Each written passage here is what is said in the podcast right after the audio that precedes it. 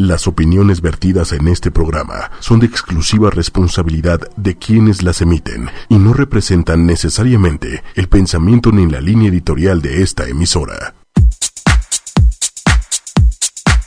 Hola, hola, ya estamos aquí. Buenos días. Buenas tardes. Hola, Buenos Lili. días. Hola, Clau. Hola. Hoy tenemos una invitada. Buenos días. Buenos días, pues esto es aprendiendo a ser papás. Celia ya no te va a preguntar, ya estoy aprendiendo a sentir tu humor los lunes. Ce- Celia viene de muy buen humor y me lo contagia como siempre. Y bueno, ya saben, estamos todos los lunes a las 12 en ochoymedia.com para que nos escuchen en vivo, en Facebook para que nos vean en vivo en 8 espacio y espacio media, o sea, 8 y media con sus respectivos espacios. Y también acuérdense que nuestros podcasts están disponibles de todos los programas que hemos hecho en iTunes, en Tuning Radio y también en la página.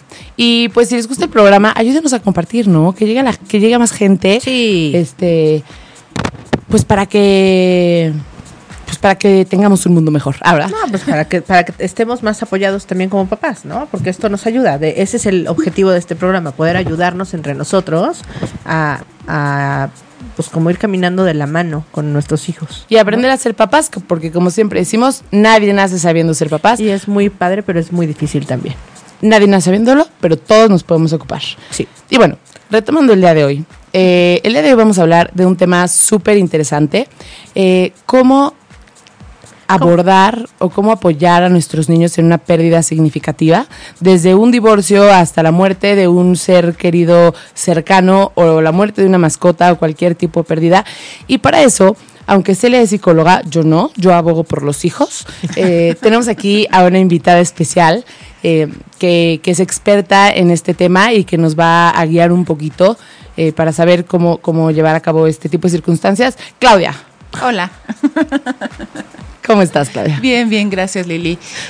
Platícanos un poquito de ti antes de, de llegar a- a- al, al tema.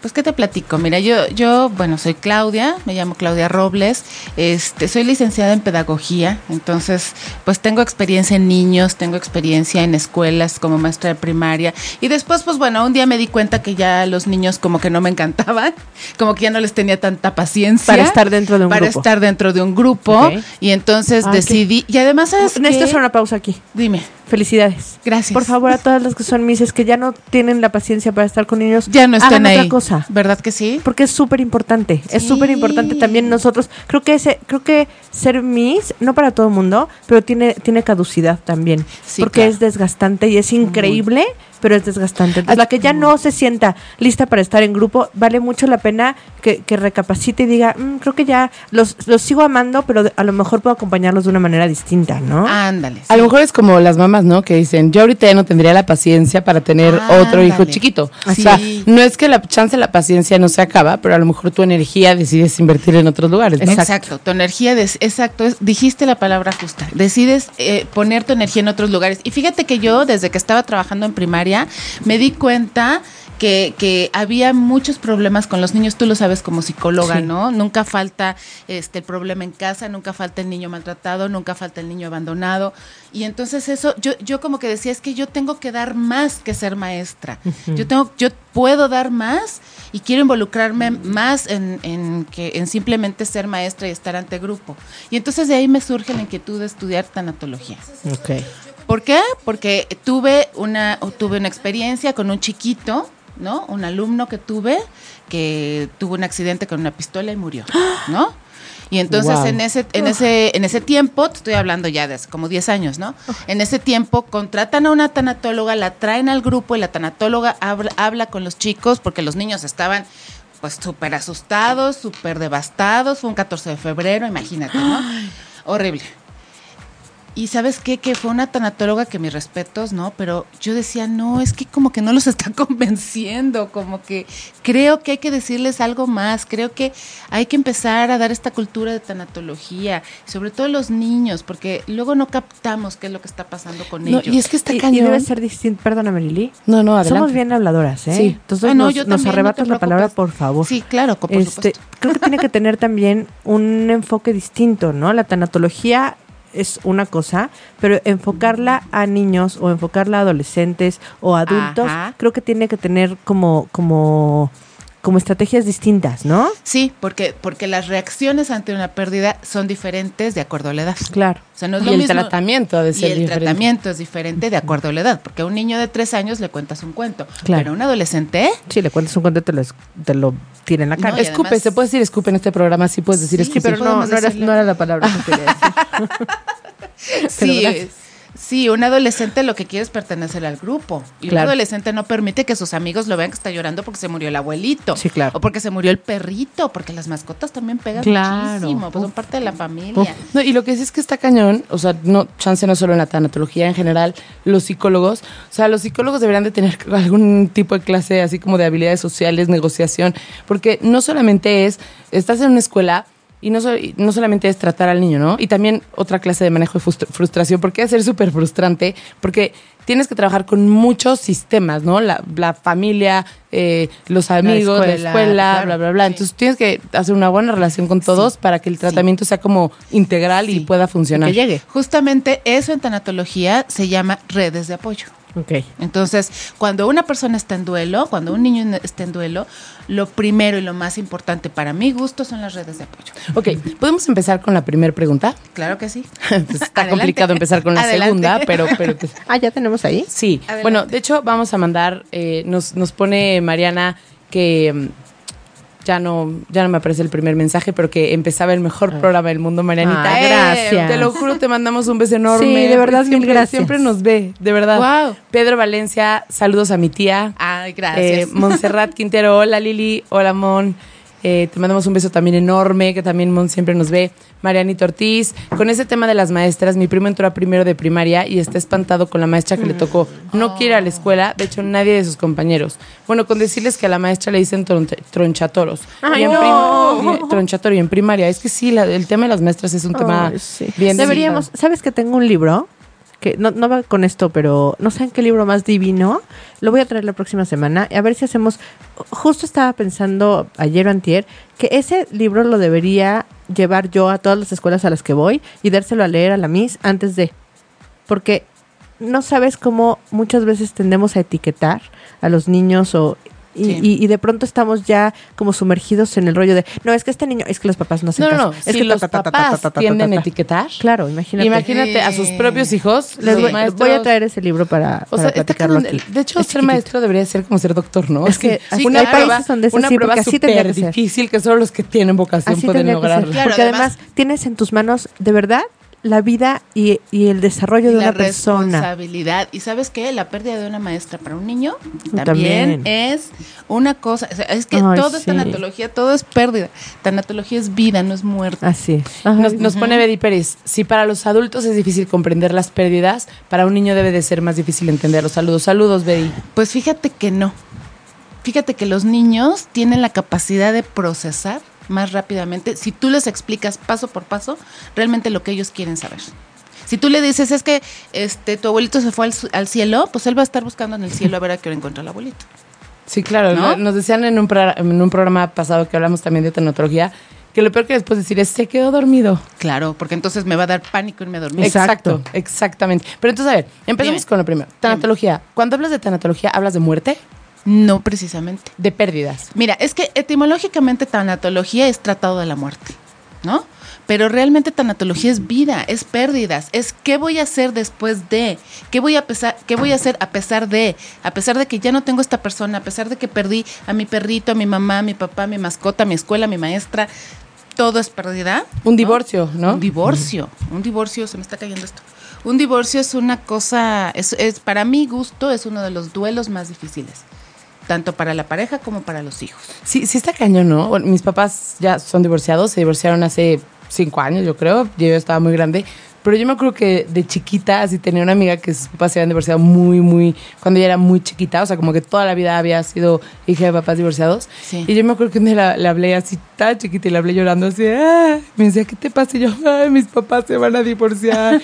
y me decía, ¿qué pasó? O sea, ¿qué, qué- ya hablaron con ustedes? Y yo, no. Entonces, discutieron, se van a Ah. Y me claro. decía, Lili, o sea, no. ¿A, a ella acudiste, a, a tu amiga? Estaba muy chiquita, le, ajá, sí, sí, acudí sí. a ella y me decía, Lili, no, porque discutieron una vez, porque mis papás nunca discutían. Entonces, para mí era Ah, como. ya, el divorcio. Discutieron, se divorcian, se acabó el mundo. Y vivía con una angustia de que mis papás se divorciaran. Claro, Ya sabes. Y ahora que pues, se divorciaron, pues no pasó nada, ya sabes. Claro. Pero es como un, no sé si es como un cliché, un tabú así de.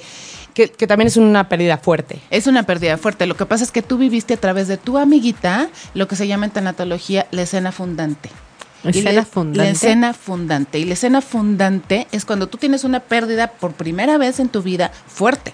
Y que lo ves y que lo tocas y que lo palpas y claro que dices, "Ah, no quiero que me toque a mí también. O ya me tocó a mí, pero ahora cómo lo manejo, ahora qué hago con esto, ¿no? es, es como cuando la primera vez que ves un perrito atropellado, o la primera vez que ves pues un cadáver, o la primera vez que vas a un funeral, esa es una escena fundante porque es se cuando te, queda en el en- inconsciente. te enfrentas a la posibilidad de que seas tú. Exactamente. Qué fuerte. Tenemos Sí. aquí otros comentarios. María José Baños. Me equivoqué, María José. María José Baña di Duch. ¡Hola! que nos dice, para los niños la muerte es algo natural. Besos, guapas. Besos para Igual. ti. Y Sí los enseñas, ¿eh?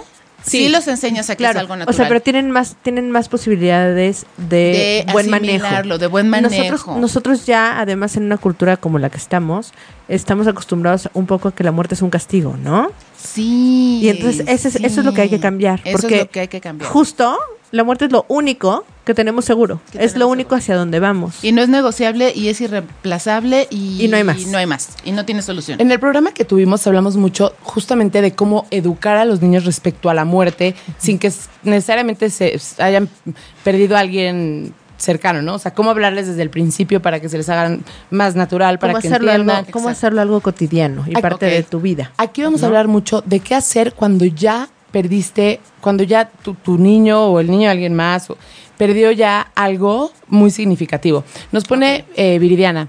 Hola, yo me siento confundida. Mi esposo falleció, va a ser seis meses y nuestra bebé, bebé tiene dos añitos. Si ella me pregunta eh, por papá y todavía no sé cómo decirle cuando me pregunte de más grande por su papá. ¿Cómo, cómo podemos ¿Cómo hacer esto? empezar Eso es ahorita, una buena... no? Sí, sí, esa es una muy buena pregunta. ¿Cómo, cómo se llama María José? No. Bueno, no, no. No, Viridiana. es Viridiana. Viridiana, perdón, Viridiana.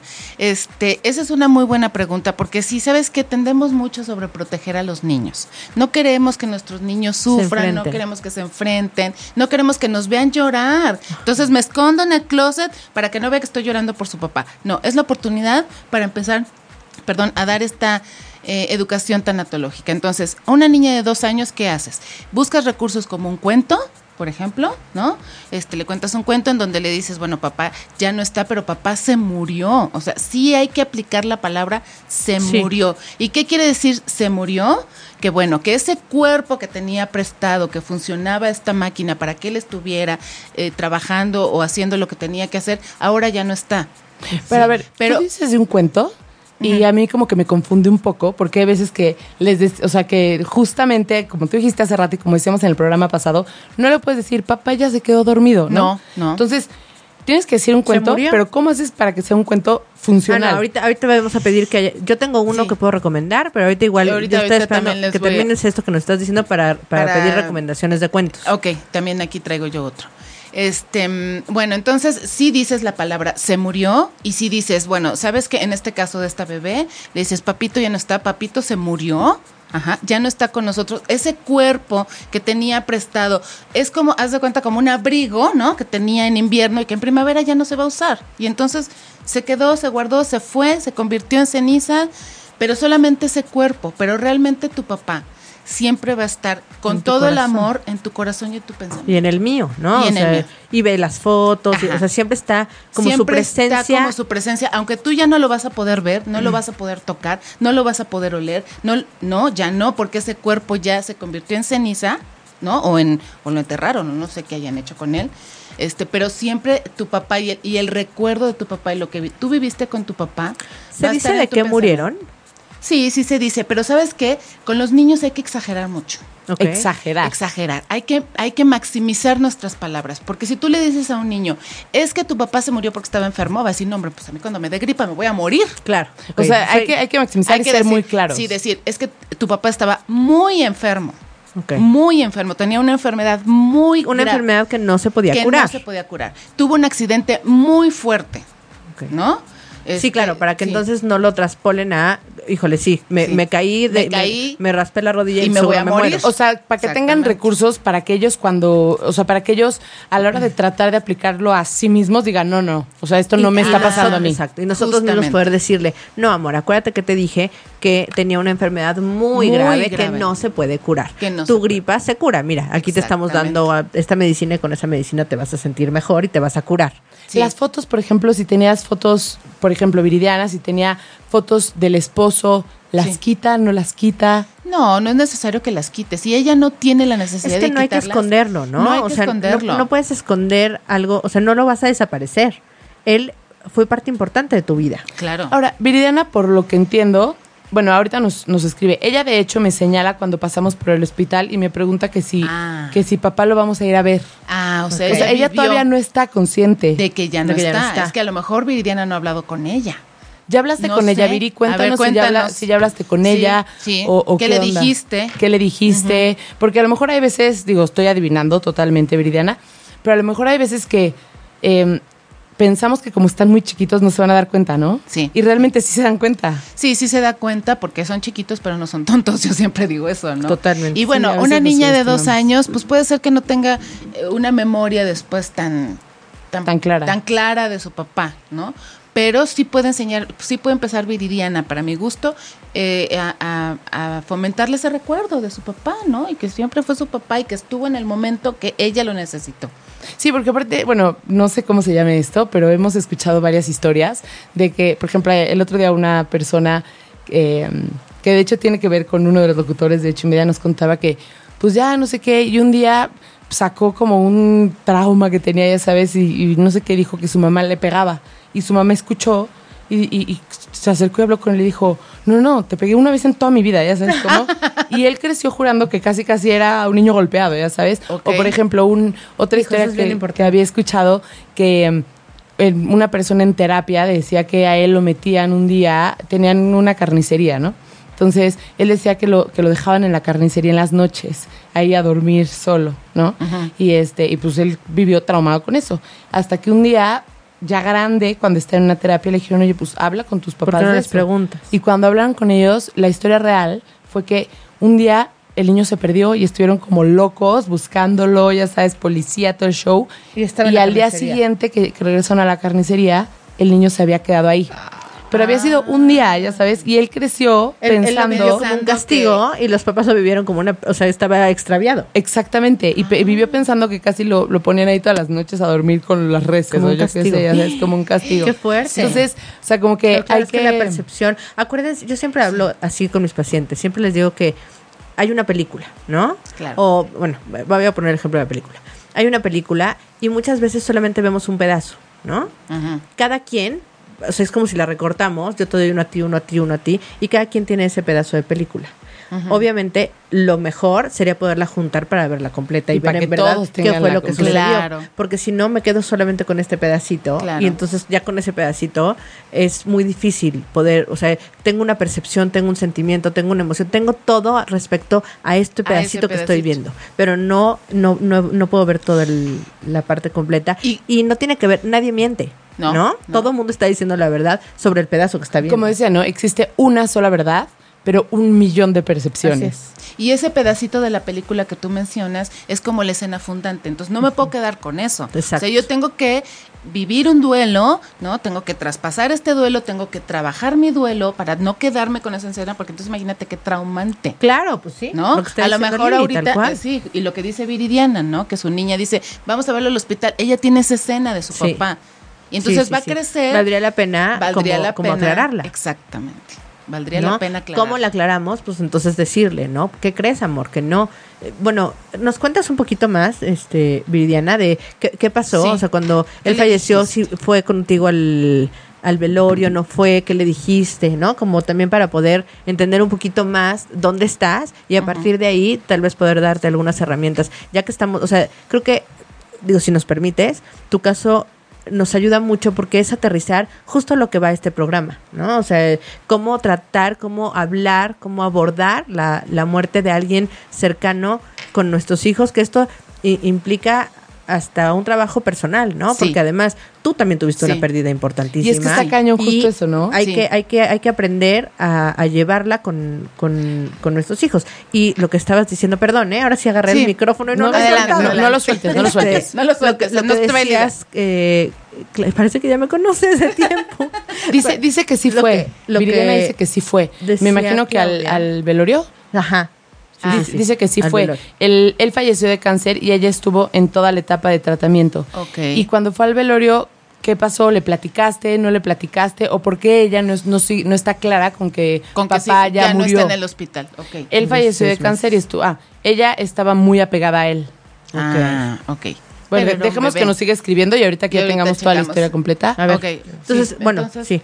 No, ya, ya se me fue. Ay. Yo, yo, yo, yo, yo rebote el micrófono. No, no, no, no. Bueno, a mí me gustaría saber si podemos hacer como un ejercicio Ajá. eh, de, de- de ir viendo cómo poder eh, apoyar a nuestros hijos Ajá. de diferentes edades, pongamos rangos de edades, ¿no? De, de tantos a tantos años, de tantos a tantos años, General. en, en como que en las etapas de, de la muerte de un papá, por ejemplo. Sí, sí, sí. Mira, cuando son bebecitos, pues digo, no hay como mucho que hacer, ¿no? ¿Bebecitos O sea, hasta a- cuándo? Hasta los tres años, ¿no? Hasta antes Ahí, de los lo que tres puedes años. hacer ahí a lo mejor es nada más como cuando crecen más, cuando crecen más es como hablarles del, de la persona que, o sea, sí existía. Sí, claro, tú tuviste ¿No? un papá. O sea, no sí, negarlo. Cuando, No ya es- tienen como más conciencia, Exacto. ¿no? Que si no me dejarás mentir es como a los cuatro añitos. Ajá. Entonces, pero antes de los tres años es nada más como, pues esa sensación de la mamá, porque si la, ma- la mamá obviamente va a estar triste. Pero empecemos en la primera etapa, que es justamente, pongamos el ejemplo de Viridiana, de los cero a los cáncer, tres. no, Ah, o sea, cáncer. de los cero a los tres cáncer, ¿no? Ajá. O, un- o una enfermedad como así. Terminal. En el, en el tratamiento, ¿qué haces? ¿Qué Durante haces el como mamá? tratamiento. ¿Qué como haces mamá, con el bebé? Ajá. Ah, ok. Cuando, cuando estás antes de los tres años, lo único que haces es pues tomar a tu hijo y acogerlo. O sea, no puedes hablar, no puedes decir. Los niños sienten, los niños sienten que la mamá está mal. Entonces, yo siempre les digo a mis pacientes cuando tienen este tipo de problemas es abrázalo. Un abrazo de un niño, no sabes cómo te conforta. Muchísimo. Y si tú como mamá estás Estoy sufriendo, triste, amor. Estoy, estoy triste. triste. Apapáchame tantito, yo también te apapacho a ti, ¿no? Exactamente. Acompáñense, ¿no? Acompáñense, abrácenme y abrázalo y abrázalo y abrázalo. Si lo estás amamantando todavía, pues bueno, sigues con eso. Es un contacto físico nada más cuando, cuando tienen menos de tres años. Después de tres años, po- Des- de tres a cuántos, digamos. Cuatro, cuatro añitos más o menos, de cuatro a seis añitos más o menos, los niños ya empiezan a ser más independientes. Ajá. Los niños ya quieren, ya, ya comen solos, ¿no? A lo mejor ya medio se bañan solos, a lo mejor ya este, se visten solos, y entonces ellos quieren como esta independencia. Y entonces, cuando hay una pérdida así, como que de pronto no, no entienden o no quieren o no, no son, ellos creen que no son tan precisos en los papás, ¿no? Tienen esta conciencia, pero sí les hace falta. Entonces, ahí sí ya hay que empezar a hablar.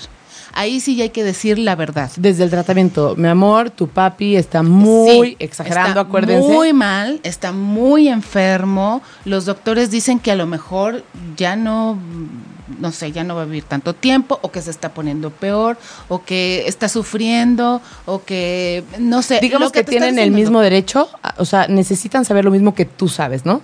O sea, Sí. si el papá, si el tratamiento está mejorando, si no está mejorando, o sea, ya a los de cuatro en A adelante, seis. obviamente, necesitan ya estar enterados de qué es lo que pasa, ¿no? Sí, pero sabes qué? que también hasta donde ellos te pregunten. Eso es lo que iba a decir. Exacto. Porque si no les vas a generar una ansiedad Porque sí, les generas, sí, claro, por supuesto. Y no le vas a dar una explicación de, oye, es que mira, tiene un cancinoma, este, no sé qué, o sea, no, no, no, ¿Y no. si no, te preguntan nada? Si no te preguntan nada, tú, tú, entonces sigues con, con este, mm, con este, Con con este contención, calor, digamos. con esta contención, con esta compañía, con este apapacho.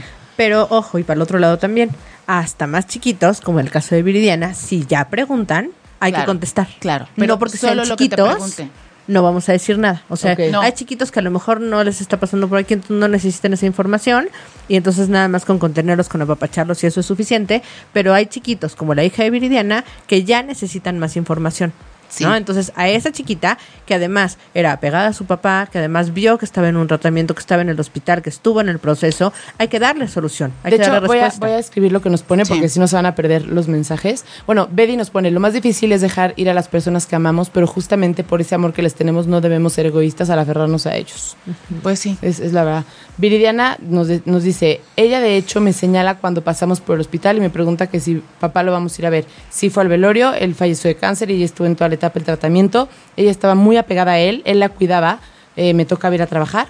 Y para ella fue muy sorprendente que él ya no regresara con nosotros a casa. Claro. Sí, mis hijos, los mayores y yo le dijimos que papá había fallecido, pero ella nos decía y nos dice aún, papi está eh, mimis allá y le señala al cielo.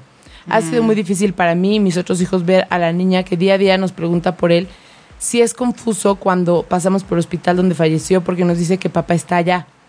Ha sido duro porque no sabemos cómo manejar las cosas. Ella prácticamente estuvo en citas hospitales y quimioterapias, Ok. pero no, no cerró. Sí, no cerró porque justamente entonces hay que cerrar y decirle, papá ya no está en hospital, papá ya no está en el hospital, ya no lo vamos a ver porque él ya no está ahí, ¿no?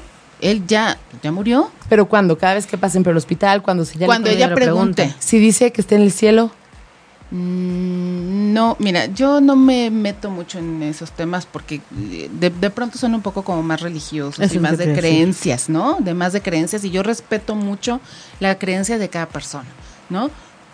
Pero, pero lo que sí te puedo decir es que si tú a un niño le dices está en el cielo, pues el niño va a buscar en el cielo a ver a qué hora aparece su papá.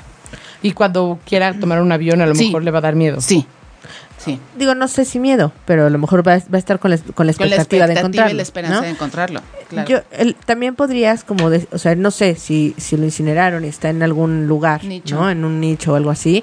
A lo mejor podrías decirle, el cuerpo de papi ya está aquí, pero, pero acuérdate de él, cómo te cuidaba, cómo estaba contigo. Claro. Eso está en tus recuerdos y en tu Y en tu corazón. corazón, ¿no? siempre. O sea, siempre nos acompañan en nuestros recuerdos y en nuestro corazón. Y aquí están sus fotos y aquí está como todo lo que nosotros tenemos de él, que eso nos vamos a quedar para siempre. Para siempre. Lo que convivíamos, lo que hacíamos los domingos, lo que comíamos, lo que jugábamos, ¿no? Y Entonces, incluso hablar, hablar de él con mucha más naturalidad, ¿no? O sea, a lo mejor sin que se vuelvan este tabú de, no, no, no hay que mencionar al papá porque se va a lo va a recordar, o lo vamos a recordar No, todos. no. Cuando lo recordamos, se vale llorar, se vale estar Claro. triste, se vale decir, la verdad, yo sí lo extraño. Se ¿no? vale como Y si tienes mamá, otros hijos, claro. pues también. También. Y se vale como mamá llorar y, y desesperarte y Estoy decir, triste. y estoy triste. ¿Por qué estoy triste? Porque no está tu papá. Lo extraño. Lo extraño. Está en mi pensamiento, está en mi corazón. Yo sé que su cuerpo está en ese nicho, ¿no? Que a lo mejor vamos a ir el domingo a verlo. No sé, cada quien tiene sus, sus propias este, Sí, sus, eh, sus- eh, sus creencias, hábitos. sus hábitos. Pero pues sí estoy triste, o sea, porque las mamás tendemos a reprimirnos Sí, mucho por eso. para que no Y nos vean tristes. Pero, por ejemplo, por lo que entiendo el caso de Viri es, es un poquito dif- diferente al final porque dice, nosotros tratamos de decirle que papá ya falleció y sí, lo incineraron. Y sus hermanos le dicen que sus cenizas están en la urna. Entonces, ¿qué haces si tú ya le explicaste eso? Seguir y diciéndoselo. seguir diciéndoselo y llevar a que vea la urna. Llevarla a que la vea y decirle, eh, sí, o- obviamente va a decir, como mi papá, que a lo mejor medía un 80, ¿no? Sí, Ahora está en una cajita así, ¿no? No, pues es que se convirtió en ceniza, este, lo, lo cremaron, porque ojo, o sea, los cuerpos se creman, la- la- lo que se incinera es la basura. Entonces, ¿En serio? Sí, sí, sí, sí, sí, sí, sí, el cuerpo se crema. Entonces, este, lo cremaron, pero fue pues algo, fue un cuerpo que él tenía prestado, pero finalmente su amor es lo que tenemos y siempre lo vamos a tener. Ok, bueno, entonces sigamos en la etapa del tratamiento, ¿no? Ok. Digámoslo así. Para niños más grandes de 6 años, Para niños más grandes de 6 años, pues sigue siendo muy específica. Ahí sí ya son más preguntas, ahí sí ya es verlos, ahí sí ya es, ¿sabes qué? Es bien importante a los niños como definirles cada situación. O sea, ellos preguntan qué es un ataúd, ellos preguntan qué es una funeraria, ellos preguntan qué son eh, qué es una cremación. Entonces, como que tener estos conceptos muy claros y dárselos, porque ellos lo piden. Ellos no se imaginan que un ataúd es una caja. No claro. saben, porque no es no son palabras Sí, cotidianas. cotidianas ni que se lo pongan en el ejercicio de lectura de la escuela. Ahora, por ejemplo, si el papá a lo mejor, en el ejemplo que damos de cáncer, que como que enflacas muchísimo y tu Sí. aspecto físico cambia mucho, no importa en cualquiera de las edades, hay que entrar a ver al papá. Si ellos lo piden, sí.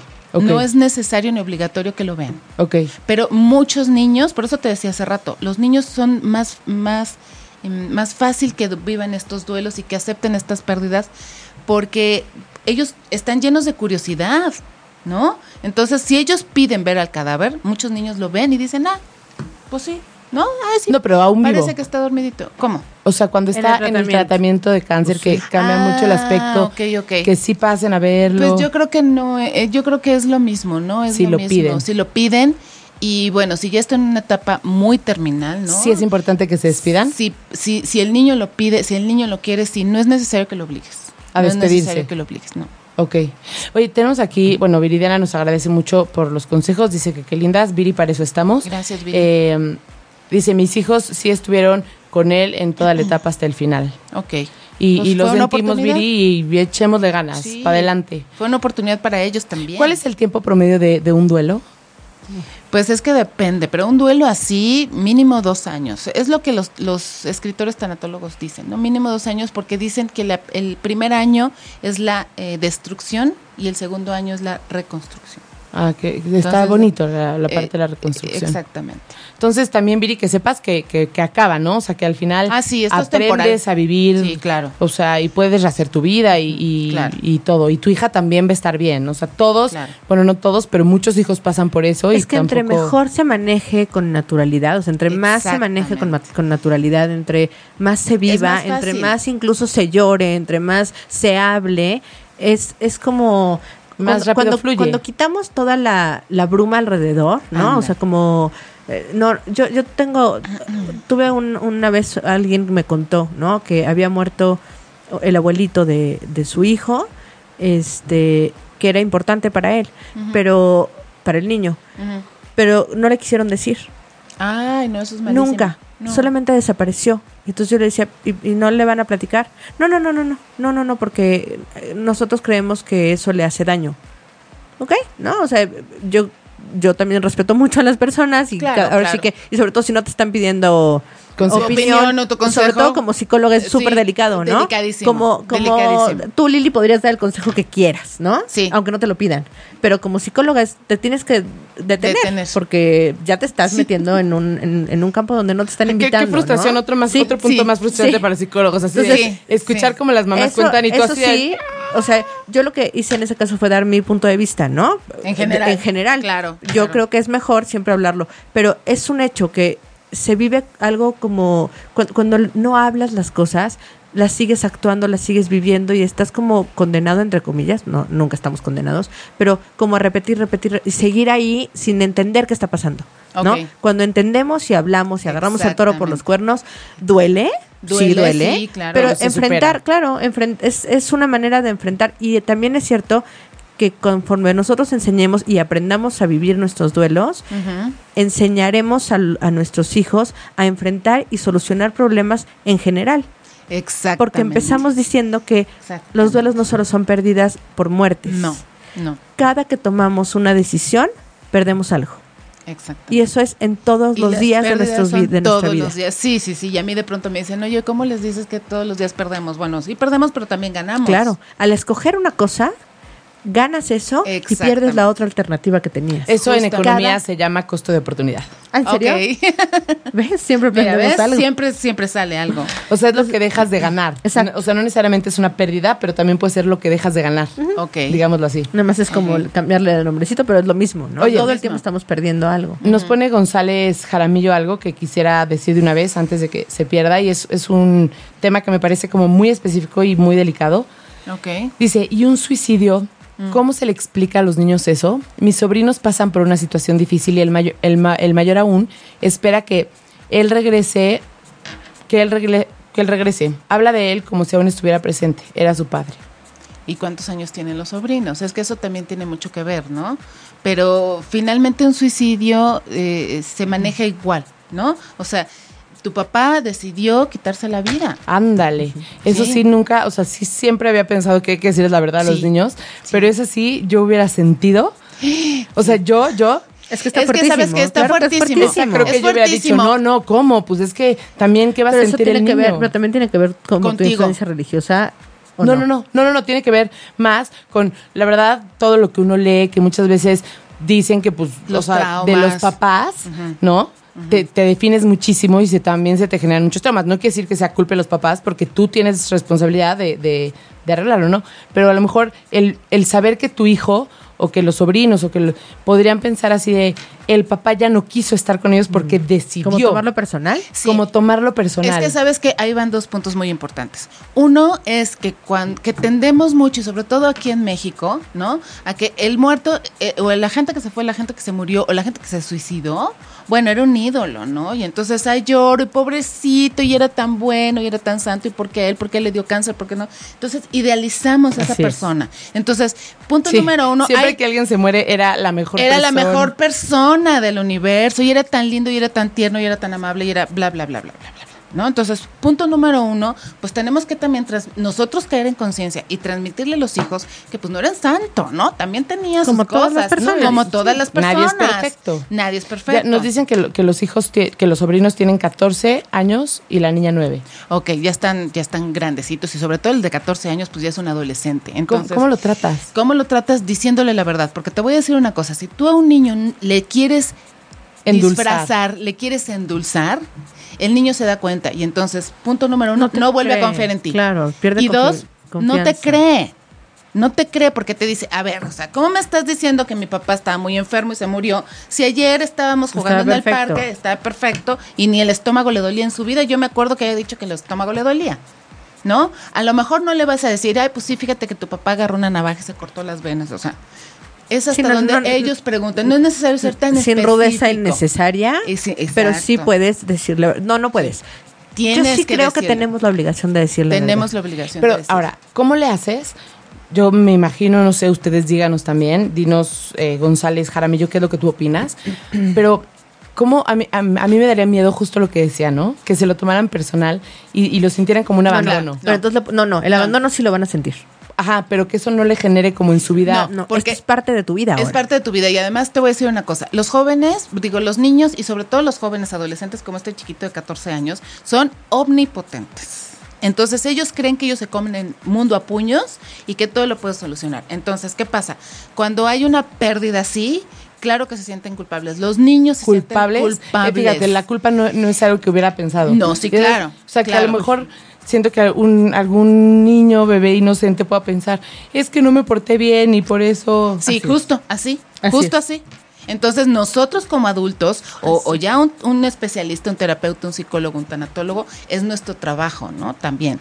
Y, y también apoyar a estas mamás o apoyar esta red de apoyo que está cerca de los niños para que le hagan sentir todo el tiempo de que tú no tuviste la culpa. Fue decisión de tu papá quitarse la vida. Obviamente, González Jaramillo y Viri, y para todos los que están viviendo una situación así, lo ideal es que vayan con un especialista a que les Claro. ayude, ¿no? O sea, estos consejos son como de cómo complementar y- Generales o cómo empezar en lo que, ajá, Sí, y cómo empezar sí. en lo que a lo mejor lo llevas con un especialista Sí. o, o- o así, pero pues lo ideal es, es llevarlos como con un Con especialista. un especialista cuando son ya temas más fuertes. Exacto. Por ejemplo, en, en el de Viridiana, si, si tú ves que obviamente con la repetición, esto es algo, generalmente los niños y muchos adultos somos así, necesitamos ir procesando. Claro. Los duelos son procesos que tienen etapas. Entonces, a lo mejor no, no al principio le dices una vez y ya te lo entendió perfecto, no, No. va a seguir como. Además, la muerte es algo muy abstracto, ¿no? O sea, de pronto desapareció y esa es la realidad. De pronto desapareció. Entonces, Sí. hay que estar aterrizando. No es que desapareció mágicamente, es que falleció y su cuerpo ahora está, ya lo hicimos cenizas, lo enterramos, ta, ta, ta. o sea, sí, ¿qué fue lo que pasó? Y hay que repetirlo las veces que sean necesarias.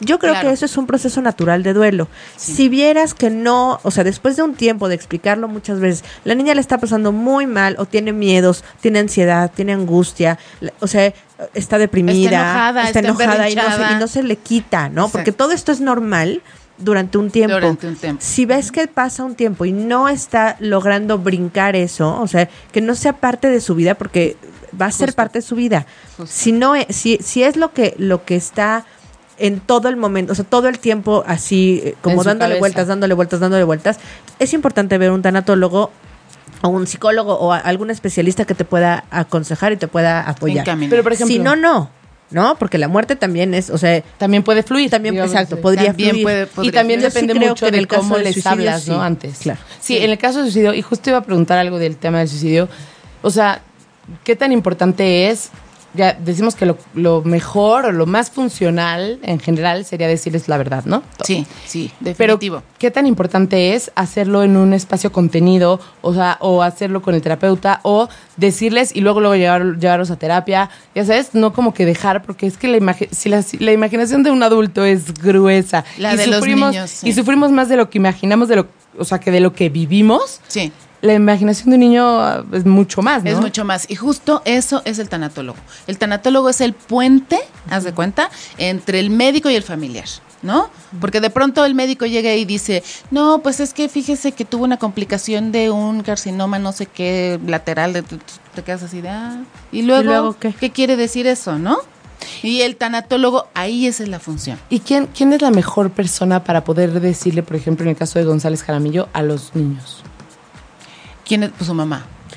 Aquí, Yo creo que su yo mamá. tengo, o sea, aquí tiene que ver también con cómo estés lista tú, ¿no? Sí. Y se vale decir, la verdad es que yo, yo tuve unos papás que se divorciaron y antes, o sea, cuando tomaron la decisión, ellos no se sentían listos como para hablarlo con los hijos. Sí. Y entonces vinieron a, a consulta y estábamos todos, eran tres niños, los papás y yo. Y entonces entre todos lo platicamos, ¿no? O sea, a ver, pues se ha tomado esta decisión, papá y mamá se quieren mucho como, como papás de ustedes, pero no como No esposos entre ellos, ya ¿no? como Entonces, pareja. Ahora van a, decidieron dejar de ser esposos para hacer una, un, un equipo de papás, siempre acompañándolos, siempre con ustedes van a vivir en casas diferentes, o sea, como... Pero siguen siendo familia. Exacto. Pero La- sigue siendo sigue tu papá siendo y tu una mamá. familia, además. Siempre. Ajá. ¿no? Entonces, pero ellos no se sentían como tan preparados para eso. Obviamente ese fue el inicio, ¿no? A partir de ahí ya se fueron y hubo muchas preguntas a ellos, ya sin mí, ¿no? Pero ya estaban como el, el- El no estaban preparados para, para la noticia con los con los niños. Entonces, yo creo que se vale decir, Sí, se vale. pues, ¿qué crees que no me siento bien? Necesito un apoyo. Entonces, ir a buscar un apoyo para decir, ¿cómo le digo a mis hijos que el papá se quitó la vida? ¿Cómo le digo que el papá murió, que, nos no vamos a divorciar? hospital, que nos vamos o a sea, divorciar. mil cosas que a veces no, no sabemos cómo, cómo tratarlo, ¿no? Entonces, ahí sí puedes acudir a un, a un especialista y puede ayudarte muchísimo. Sí, o también, por ejemplo, yo que soy súper como a veces directa o podría llegar a ser de repente como agresiva, Ajá. como hablo. Ajá. Y eso lo sé porque me lo han dicho, a lo mejor yo no lo palpo Lo- tanto. sí, claro, tú, tú eres Entonces a lo mejor decir, pues igual y aunque esté lista no soy la persona tan adecuada, ¿no? Sí, porque O sea, luego no tienes como los recursos o las herramientas. Y sabes que tratar una pérdida, dar una mala noticia es algo muy delicado. Ay, sí. Muy delicado que tienes, que, que yo como tanatóloga no, te- no puedo llegar y decirte, Lili, ¿qué crees? Ya se murió. ¿No? Sí, o sea, no. ¿cómo? O sea, aquí es así como te canto una canción y tú la terminas. Entonces yo te digo, Ay, no, pero es que, por estas ejemplo, son las mañanas. Y en mi caso, esa, o sea, en mi caso es al revés, ¿no? O sea, siento que si yo tuviera que dar una mala noticia, como a mí me desespera Sí, y me la da digo rápido, ¿cómo una va? angustia espantosa que me digan, oye, pues fíjate que todo el preámbulo me, me da ganas de ahorcar a la Sí. persona. Dice, ya, ya, dímelo dilo, ahorita, ¿ya sabes? ahorita, claro. Entonces como que yo siento que la mejor manera es decir, pum, ¿ya sabes? Sí, pero con una persona así, entonces el psicólogo, el tanatólogo, te empuja rapidito y tú rapidito dices, ¿entonces se murió? Sí, sí, se murió. Sí, pero, o sea, justo es lo que digo, ¿no? Que, que hay veces que aunque estemos listos o todo, pues igual y tú puedes saber que no eres la mejor persona No, para, ajá. para tratarlo. Para- Algo nos escribe González Jaramillo, ¿no? ¿Lo podemos leer? Sí. Dice, mi sobrino va al psicólogo al igual que mi cuñada. y él lo toma como abandono. Ellos no Sí. estuvieron en el velorio ni nada por, pro- por problemas familiares. Entonces me imagino que igual no vivió con el... No, que igual no vivió con él duelo. No, No vivió cerró, el duelo. No vivió el duelo. no cerró el ciclo mi sobrino. Eh, va al tanatólogo y al psicólogo. Ok. Mi sobrino se enteró por otras personas en la escuela ya que su mamá le había dicho que tuvo un accidente. Entonces No. también culpaba a su mamá. Mi esposo y yo encontramos a mi cuñado y la verdad no sabíamos cómo decirles. Es que es por justo. eso sí. Sí, es justo, ¿no? Por eso se le dijo que tuvo un accidente, pero en la, es- pero en la escuela, le dijeron, la sí, verdad. sí, pero la verdad, imagínate que te enteres por tu compañero de la escuela y que, su- y que No, y aparte eso implica que sepas que va- muchas personas a tu alrededor lo saben. O sea, también, es que no sé cómo decirlo sin que suene grosero, porque no, te, ven, o sea- te ven como, sientes que te ven la cara porque pues de te cierta manera sientes frustrado. Sí. Te sientes frustrado, te sientes como engañado. engañado. Claro, por supuesto que te sientes Digo, así. ojo, porque- ¿eh? También creo que este, este es uno de los ejemplos más claros de que a veces, como papás o tíos o gente cercana, nos equivocamos Claro. queriendo hacer un bien. Queriendo hacer- sí, sí, Sí, ¿no? sí, sí. o sea, sí, porque toda esta confusión y toda esta bullicio alrededor, se da por una, una, una situación donde no sabes cómo actuar de una mejor forma, ¿no? Exactamente. Y entonces tratas de, de maquillar un poquito para que no sea tan doloroso. Sí, sí, sí, sí, sí, ¿No? pero Entonces, una cosa es ah, maquillar y otra un- cosa es disfrazar. Sí. ¿no? O Sí, sea, y bueno, es importante también para los papás que nos escuchen que todo lo que decimos aquí, para nada el fin es hacerlos sentir No, culpables, porque hay veces que tú mismo Sí. traes como la cosa en la cabeza y lo escuchas y confirmas que no lo hiciste de la mejor manera y te sientes culpable. Todo se puede corregir, acuérdense, todo Claro. se puede corregir. Entonces, más bien, el tema Y de- a lo del mejor programa aquí es... vale la pena, a lo mejor para la mamá, qué bueno que están en terapia con tanatólogo, con psicólogo, con, o sea, como con toda la red de especialistas, pero a lo mejor como consejo a la mamá vale la pena que diga perdón, ¿no? Sí, claro, perdón, me equivoqué, estaba en Yo no crisis, sabía cómo yo manejarlo, no sabía estaba cómo asustada manejarlo, y no quería Y yo también estaba Y no les vuelvo a mentir. Claro. Y no te vuelvo a mentir. Si puedes, si puedes cumplirlo, sí. No, sí, claro. Y, y González, de verdad lo sentimos mucho. Ay, sí. Ha, ha de ser bien Durísimo. fuerte. Es muy fuerte, ¿Y ellos esos cómo pueden apoyar a sus sobrinos? Ellos, pu- pues co- con esta red de contención, o sea, si la les- presencia. La Amor. presencia, amor, escucharlos, ¿no? Volverse como una escucha activa. Esto es lo importante. Validar Este, sentimientos, ¿no? O sea, yo también me siento como tú. Estoy, Sí. estoy igual. Igual, aunque no era mi papá, pero era mi hermano, era mi primo, era mi cuñado. ¿Qué pasa, por ejemplo? eh, no. Voy a tratar de expresarlo sin que suene como así, pero ¿qué pasa cuando a lo mejor vives tú como hijo la muerte de un ser querido y de repente empiezas a sentir mucha atención de los demás, ¿no? Así de, oye, pero ¿y cómo estás? Bla, bla, bla. Y entonces conforme, o sea, de repente como que ya pasó el duelo y ya te dejan como de pelar. O sea, Sí. esa pérdida también, ¿qué onda? ¿Afecta o no es tan grave o, o qué? Bueno, pues si tú ya, si, yo te- si tú ya procesaste tu duelo y ya lo aceptaste, pues no debería de afectar. No, no, no, pero justo ¿No? la tensión que te pone la gente cuando Ajá. pasa el suceso y de repente ya te la quitan. Porque como que para los demás, a los demás Como ya se les olvida. de moda. Sí, Como, que, o sea, suena feo, pero ya pasó de moda el suceso. Sí. O sea, ¿eso qué tanto le puede pegar a, a un niño? Pues, mm, pues mira, yo creo que si si no es alguien tan cercano, alguien cotidiano, eh, no le puede pegar tanto. Yo creo que no le puede pegar tanto, porque él tiene a lo mejor papá, mamá, escuela, su, su, su día a día es lo que lo llena. Si es la prima que de repente vino de Monterrey y estuvo en el funeral y lo contuvo y todo, cuando la prima se regresa a Monterrey, él ya sabe que se va a regresar a Monterrey y no hay bronca. Pero no pasa que en la escuela todos te tratan como, ay, este, Mm. pobrecito, y todos tus papás y tus tíos te ven así, y de repente, ¡pum! Pum. Toda sí, la ya. atención Pero se va? tampoco es de repente. Yo creo que esas cosas son, son paulatinas. Ok.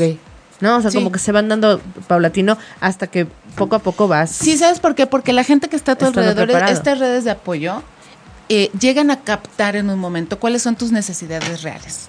Entonces, si llegan y te dicen, ay, pobrecita, a lo mejor tú vas a decir, a ver, Pobrecita de qué. Pobrecita no, de espérame. qué, o sea, espérame, yo, yo, lo que necesito ahorita es que me ayudes a ir al banco a hacer mi depósito, no que me vengas a decir pobrecita. Claro. ¿No? Oye, nos pone González Jaramillo. Muchas gracias, chicas. Sí, es muy difícil lo que nos tocó vivir. Gracias. sí. Sí, González, sí está muy fuerte, Muy pero. fuerte, pero es temporal. Es temporal y aparte lo importante es que aunque a lo mejor la mamá no les puede decir la verdad y todo eso, está, está muy bien que les estén dando redes de apoyo, que los estén llevando al, tanatólogo, al al- tanatólogo, para que tengas, tengan herramientas para procesarlo y salir adelante. Y ¿no? cerrarlo. Y cerrarlo. bueno, en tanatología es aceptar. Exacto. Porque cuando aceptas lo, lo haces parte de tu vida, ¿no? No niegas. Exactamente. Está ahí.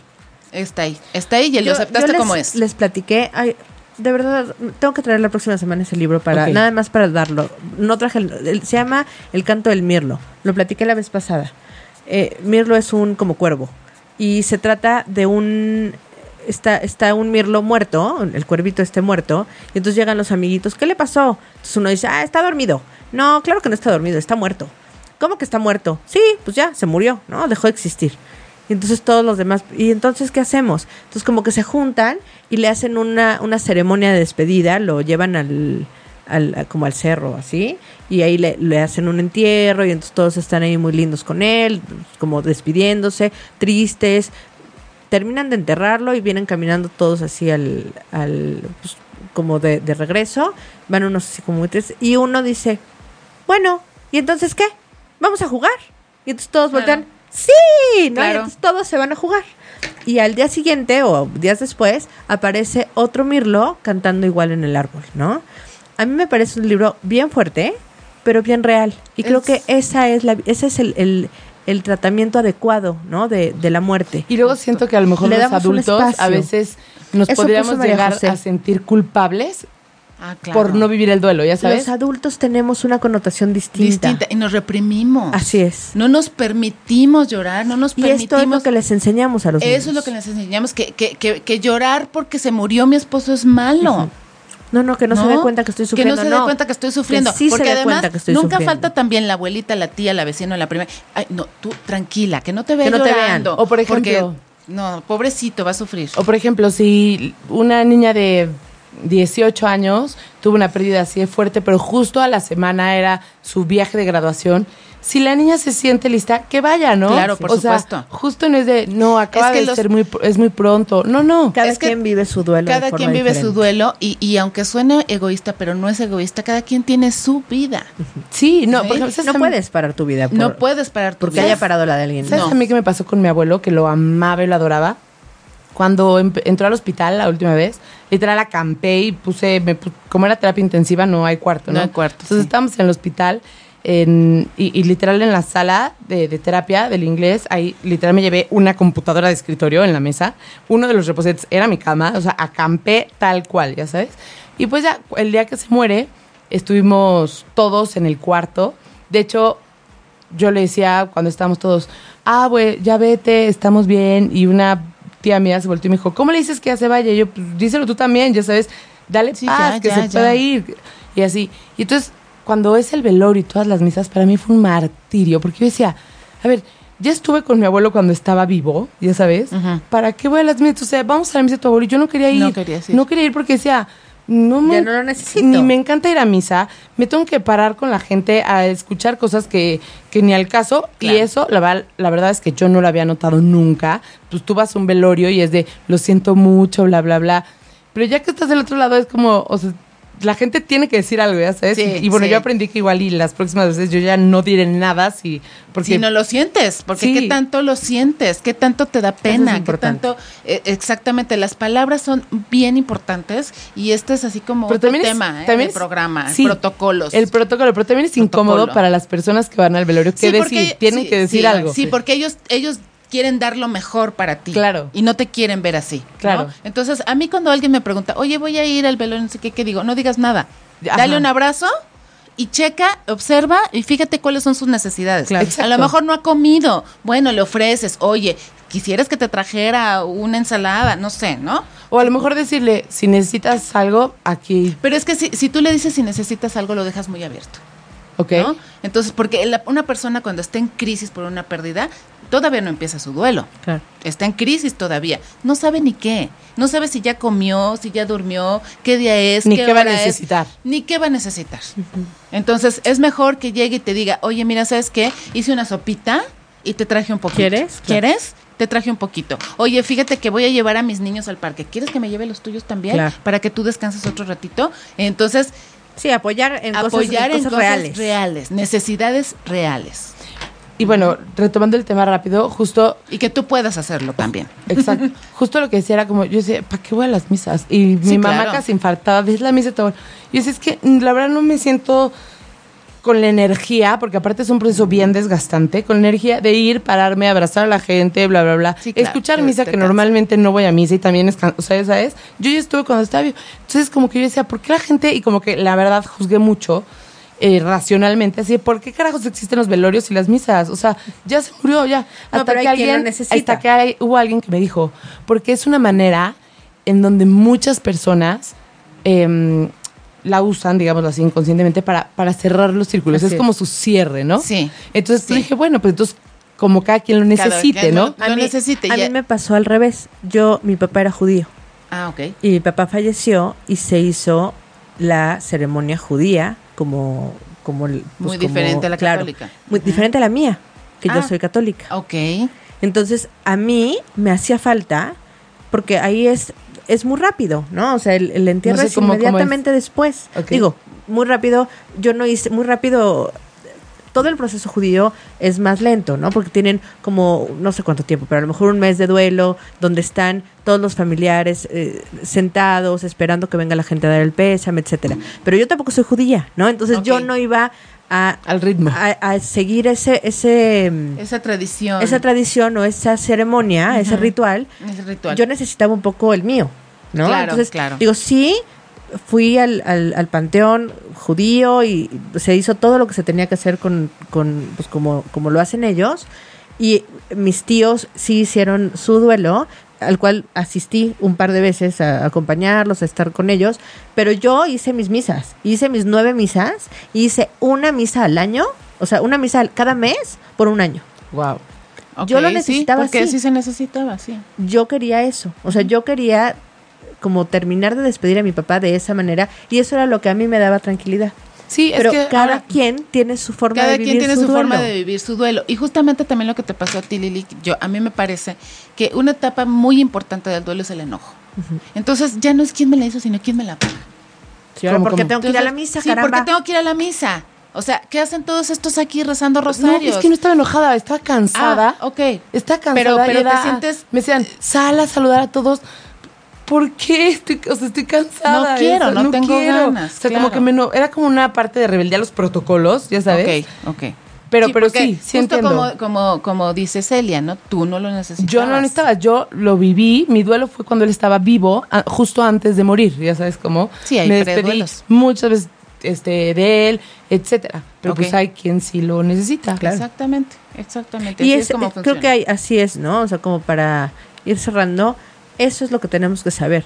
¿Qué necesita cada quien? Cada quien vivimos de una forma diferente. O sea, creo que como para resumir es decir la verdad, ¿no? Decir la verdad. no n- podemos maquillar un poco, pero no mentir, No. O sea, y en el caso de los niños es exagerar las cosas para que ellos, cuando lo traspolen a ellos mismos, digan, ok, si me caí no me voy a morir, si O me dio si mi gripa mamá- no me voy a morir. si mi mamá se duerme, no es que esté No es muerta. que esté muerta, claro. ¿no? Entonces sí. sí, como aclarar, agrandando las cosas un poquito, eh, cómo, cómo se dieron las cosas, Sí. eh, hablar de, de procesos y de, y de cierres, hablar de emociones y, y sufrirlo incluso si lo necesito sufrir. Sí, Acompañarte muy- con tus hijos. Acompañarte con tus hijos, hacerles saber todo el tiempo cómo me siento, preguntar cómo te sientes y que no eres culpable. Así Eso es. es. bien importante.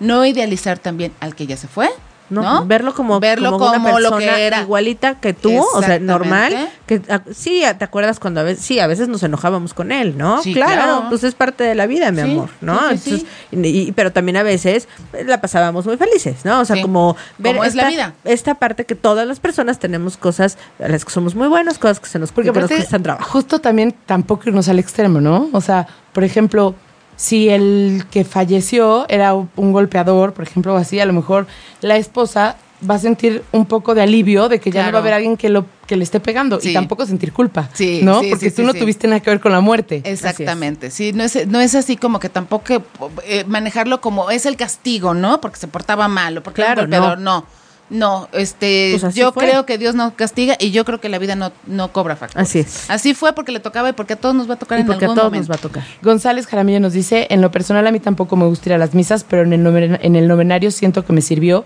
para aminorar el dolor y tratar de aceptar lo que pasó. Es, Claro, es lo más común, ¿no? Es esta parte espiritual que también es muy necesaria durante el duelo. Y también me imagino que los duelos eh, son más cortos o a veces como más fáciles de pasar cuando tienes algún tipo de creencia espiritual. Es que sabes que eso depende de cada persona. Cada quien tiene su tiempo para llegar a la aceptación. Hay quien es muy rápido y hay quien no. Y la otra, hay que, hay que pues pensar sí en que si sus hijos están tuvieron una pérdida significativa, como decimos, puede ser un divorcio, el perro, su peluche Un favorito que se sentía, un cambio de casa. El que se vaya a la Miss de la Exacto. escuela. La Miss de la escuela, un, Un amigo. cambio de escuela incluso. Algún Un cambio de situación económica también. También. Mucho. Oh, ese, es el- ese programa lo tenemos pendiente aún, cómo tratar las crisis económicas con los hijos. Ah, pero, Ah, sí. Pero cualquiera de estos, darles como eh, herramientas de acuerdo a sus posibilidades, tratar de llevarlos con un especialista. ¿Cómo nos puedes decir ya para cerrar? Porque el señor Méndez, productor, que le damos las gracias por estar aquí siempre, este... Siempre Ya. le echan la culpa a Méndez y Méndez está tan tranquilo. No, pero está tranquilo ahorita, ya cuando te vas tú, a mí me toca. Otra vez pasaste, Méndez, defiéndete. Bueno, pero no mucho, poquito. Este, nada más dinos, por favor, si hay algunas señales eh, o algunas actitudes o algunas así con las que puedes ayudarte para identificar que tus hijos necesitan o que tus ¿Un apoyo sobrinos necesitan un apoyo Un extra, apoyo una terapia, etcétera. Sí, pues mira, es- son, son como muy sencillas, ¿no? Si tú ves que está muy enojado, muy emberrinchado, que quiere dormir mucho o que no duerme, que tiene eh, Miedo. miedo nocturno, que no come, ¿no? Que, que- que dejó de comer o no quiere hacer sus actividades habituales, ¿no? Rebeldía. Rebeldía en un adolescente puede ser. Los adolescentes son mucho de aislarse, de no querer salir con amigos, de no querer escuchar, de enojarse, ¿no? El enojo, perdón. El enojo es una es una señal muy muy clara cuando cuando alguien está en duelo, ¿no? Sí, claro. Porque y de ahí viene la depresión y vienen otras cosas, pero eh, fundamentalmente es eso. Y no quiero ser amarillista, pero quiero preguntar si esto aplica al igual que la depresión y muchas otras cosas, que mientras más tardes en, en tratar el duelo, más tardas en superarlo. En procesarlo y en aceptarlo. Sí, claro, porque un, porque tú puedes, hay mucha gente que vive con duelos abiertos. Y entonces cuando hay un duelo abierto, porque es algo que tú todavía no procesas y que tú todavía no cierras y no entiendes y no, si no, no logras aceptarlo, entonces se viene todo otro tipo de situaciones emocionales que son a partir de eso. Y se vuelve una avalancha. Y se vuelve una avalancha. Sí. Ay, pues Claudia, ay, Ay, cuéntanos, acabó. cuéntanos, por favor en dónde te pueden encontrar, este, Redes qué onda, sociales, así. teléfono, si quieres darlo al aire, qué show. Ok, mira, este tengo una página en Facebook que se llama Sana y Vive. Sana y Sana vive. y Vive. Este, bueno, ahí esa es, es mi página. Y si no, en mi Facebook personal también, que estoy como Clau Robles. Eh, son de las redes sociales. Ahorita, ahorita nos, nos ayudas a escribirlo en, en, en el Facebook Ok, Live, ¿no? y de todas sí. maneras, en el artículo que vamos a subir, que está escrito por Claudia, este, cuando esté el podcast con el programa, ahí vendrán como sus datos de contacto. Ajá, este, claro que sí. Por si necesitan como algún tipo de, de ayuda. Claro que sí. con Y bueno, gusto. pues González Jaramillo nos pone, mis Gracias sobrinos perdieron a su padre y a sus dos perritos. Ay, no, es que, Uy. es que aparte los duelos de las mascotas para los chicos y para los medianos Sí. y para los grandes Sí. son bien duros también. Sí, sí, sí, este y a sus dos perritos, ellos y mi cuñado lo adoraban, sufrieron mucho. Pues de verdad, González Ay. Jaramillo, mucha mucha suerte, mucho éxito, mucha fuerza este para ti, para toda tu familia y pues ya saben, nos vemos aquí todos los lunes a las 12 en 8 y media.com, en Facebook Live en 8 y media y los podcasts están en Tuning Radio, en iTunes y en la página que es 8 y media.com y bueno, pues nos a ser buscar como, exacto, como aprendiendo a ser papás. Si tienen Ok. algún tema, necesitan que platiquemos de algo, lo que sea, estamos para ayudarles. Muchas gracias. Gracias por, por vernos, por escucharnos. Gracias, Y por gracias, venir. Claudia. Muchas gracias. Gracias. a Bienvenida ustedes. siempre. Gracias, gracias. gracias. Gracias a todos los que nos Gracias. escribieron, escribieron y nos este, platicaron. Un saludo muy grande. Bonita semana. Bye Bye. bye.